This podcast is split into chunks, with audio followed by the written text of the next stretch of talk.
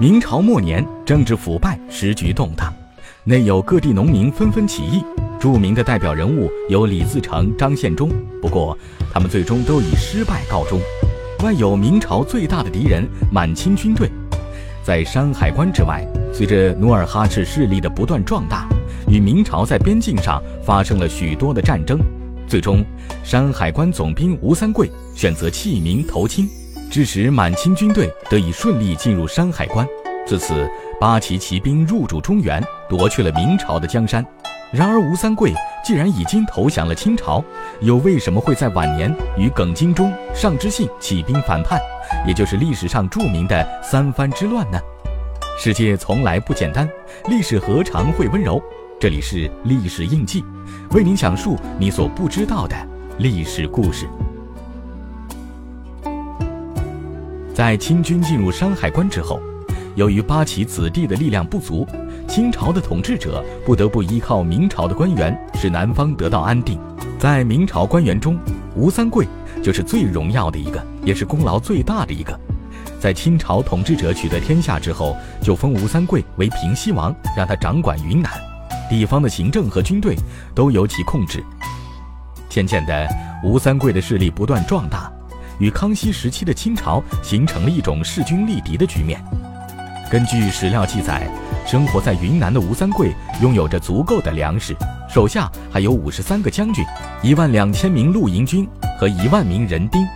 除此之外，吴三桂的部下王辅臣和李本身还分别担任了陕西提督和贵州提督。由于吴三桂可以自己处理地方事务，吴三桂不仅管制着云贵地区的所有政府官员，还对他们有着任免的权利。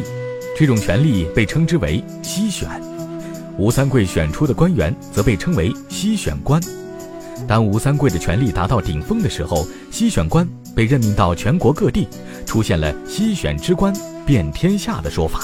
除了任命官员，吴三桂还私下垄断了矿山和铸币。如此庞大的割据势力，已经触及康熙皇帝的底线，以致决定削藩。公元一六七三年，康熙皇帝让尚可喜从广东撤军。吴三桂听后感到非常的不安，就连忙上奏康熙皇帝，请求撤兵，以此来刺探康熙皇帝的意图。本来吴三桂想着康熙可以挽留一下自己，同时也表示自己绝对没有造反的心思，但没想到的是，康熙皇帝竟然顺水推舟，答应了吴三桂的撤兵请求，并下旨让吴三桂撤到山海关以外。同年十一月，吴三桂自称。奉旨总统天下水陆大元帅，新明讨虏大将军，杀害云南巡抚朱国治，还号称拥立前明的朱三太子，新明讨清。自此，吴三桂联合了尚可喜等人，正式起兵造反，三藩之乱就此爆发。吴三桂起义初期，许多汉人想起了前明王朝，便纷纷回应了朱三太子的旗号。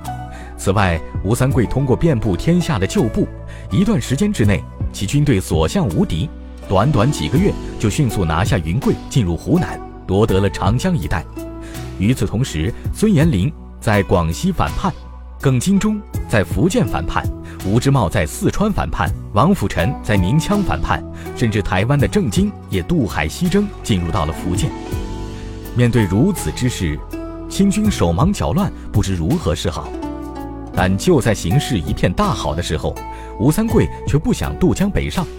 有人猜测，吴三桂是不想离开自己的云南大本营，一旦战事有所不利，还能退到云南以求自保。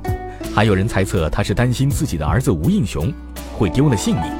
而康熙则抓住了这个机会，迅速调整战略部署，集中所有军力对抗吴三桂，对其他反叛势力则以招抚为主。一六七六年。清军征服延平，耿精忠无奈之下只能投降。面对这种情况，广东的尚之信决定利用自己在广东的力量，看情况再出手。这样的结果，康熙不仅可以解决东南地区的问题，还可以一心一意地对付吴三桂。康熙先是劝降了吴三桂的部下王辅臣，再进一步瓦解吴三桂的势力。在如此不利的形势之下，吴三桂又做出了一个让世人啼笑皆非的事情。一六七八年，吴三桂竟在衡州称帝，国号为周，与他之前提出的新明讨虏没了关系，导致战局更不利于吴三桂。同年秋天，只做了五个多月皇帝的吴三桂因病去世，其孙子吴世蕃撤退回云南。一六八一年，昆明城破，守将胡国柱阵亡，郭壮图自杀，吴世凡自刎，妻子郭皇后投还，残部六千七百余人投降。吴世凡的首级及夏国相、马宝等人被押解到北京，最终三藩之乱在历时数年之后画上了一个句号。纵观吴三桂的一生，真是聪明一世，糊涂一时。